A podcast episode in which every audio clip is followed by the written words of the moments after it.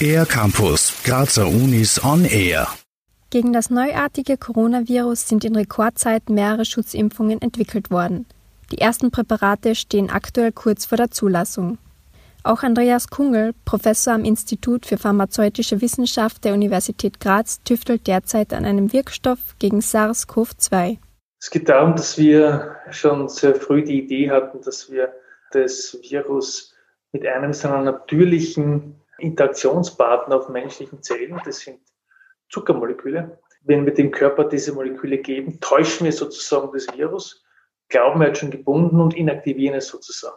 Andreas Kungel und sein Forschungsteam arbeiten aber nicht nur an einer oralen Prophylaxe, die das Virus daran hindern soll, andere Menschen anzustecken. Sie entwickeln außerdem ein neues Medikament zur effektiven inhalativen Therapie von Covid-19, speziell bei schweren Krankheitsverläufen. Die Herangehensweise dieser Forschungsmethode ist genauso einzigartig wie die Finanzierung des Projekts. Über den Verein Alumni Uni Graz wurde eine Fundraising-Kampagne gestartet, bei der auch private Investoren und Investorinnen die Forschung finanziell unterstützen können. Andreas Kungel zeigt sich begeistert über diesen in Österreich innovativen Förderungsweg. Aber es war ein unglaublicher äh, Hoffnungsschimmer, dass äh, die Bevölkerung uns hier so äh, generös unterstützt hat. Wir konnten mittlerweile ein Gerät schon kaufen.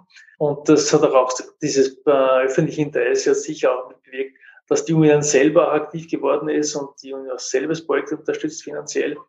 Die Entwicklung von Medikamenten, vor allem in Krisenzeiten, verbraucht laut Andreas Kungel relativ große Summen und kann nicht von privaten Investoren und Investorinnen allein gestützt werden.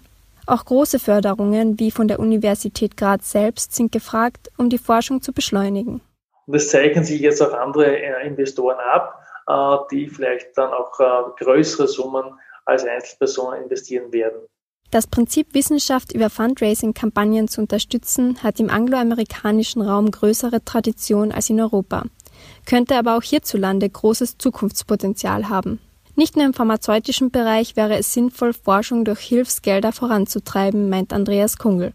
Alle anderen Wissenschaftsgebiete die jetzt im Moment vielleicht nicht so im Rampenlicht stehen, brauchen das gleiche Interesse. Wenn es auf einer Seite funktioniert mit den Naturwissenschaften, warum soll es dann bei anderen Dingen nicht funktionieren, wie bei Geisteswissenschaften, Sozialwissenschaften, wo auch immer? Ich glaube, das wäre ein guter Anschub.